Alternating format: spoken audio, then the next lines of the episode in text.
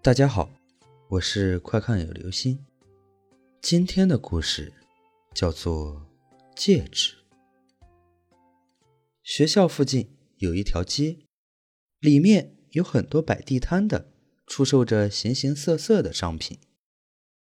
很多学生平时都喜欢来这里转转，看能不能买到些喜欢的东西。吴雪和她的男朋友范东辰也不例外。经常手拉着手在这条街上逛来逛去。这天，他们在一个摊位前停了下来。摊位上摆着各种各样稀奇古怪的小玩意儿。摊主是一位上了年纪的男人，有着一张沧桑的脸。吴雪在那些商品中看来看去，忽然。被一个造型奇特的戒指给吸引了。戒指看上去很有年头了，上面还刻着一个小小的头像。他一下子就喜欢上了这枚戒指，于是向摊主询问价格。但摊主看到那枚戒指之后，先是露出了惊讶的神情，然后很不好意思的拒绝了吴雪的请求。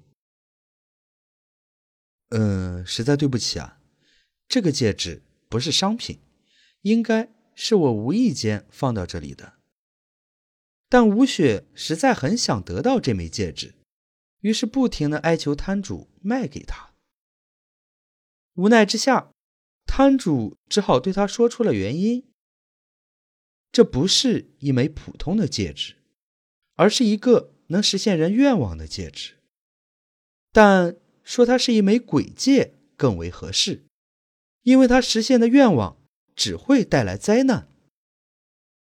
摊主怕这枚戒指伤害了他们，所以才不肯出售。没想到这个故事反而引起了吴雪的好奇，她更加想要得到这枚戒指。既然你坚持想得到它，我可以把它送给你。摊主最后妥协了，他能实现三次愿望，我已经用掉了一次，但是你们千万不要试图用它来许愿，那样你们一定会后悔的。达到了目的的吴雪挽着范东城的胳膊离开了。对于摊主的话，他们却都嗤之以鼻。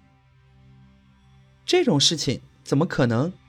也就他那种上了年纪的人才会相信。吴雪将戒指戴在了手上。如果他真的能实现愿望，就让我为父母挣二十万吧。戒指似乎亮了一下，吴雪不由自主地打了个冷战，但他并没有放在心上。没想到两天后。吴雪闯红灯时遭遇了车祸，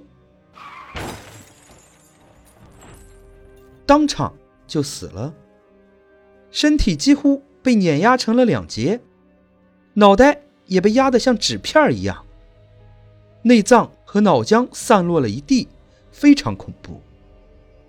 最终经过调解，对方赔偿吴雪的家人二十万元。失去爱人的范东辰哭得死去活来，他看着那枚戒指，悔恨当初没有听那个摊主的劝告。这枚戒指果真是枚鬼戒，他实现了吴雪的愿望，却杀死了她。这时，他忽然想起，戒指还有一次许愿的机会。他的眼神中流露出了疯狂的神色，也许。还有机会弥补。范东辰将戒指戴在自己的手上，用掉了最后一个愿望，让吴雪复活，回到我身边。一阵冰冷的感觉传遍了范东辰的全身，让他打了个冷战。他知道，这个愿望已经生效了。然而，当敲门声响起的时候，范东辰。才意识到自己犯了一个致命的错误。吴雪虽然复活了，但是她的身体还是死前的恐怖模样。好了，这就是今天的故事。戒指，实现愿望还是要靠自身的努力，千万不要抱着不切实际的幻想哦。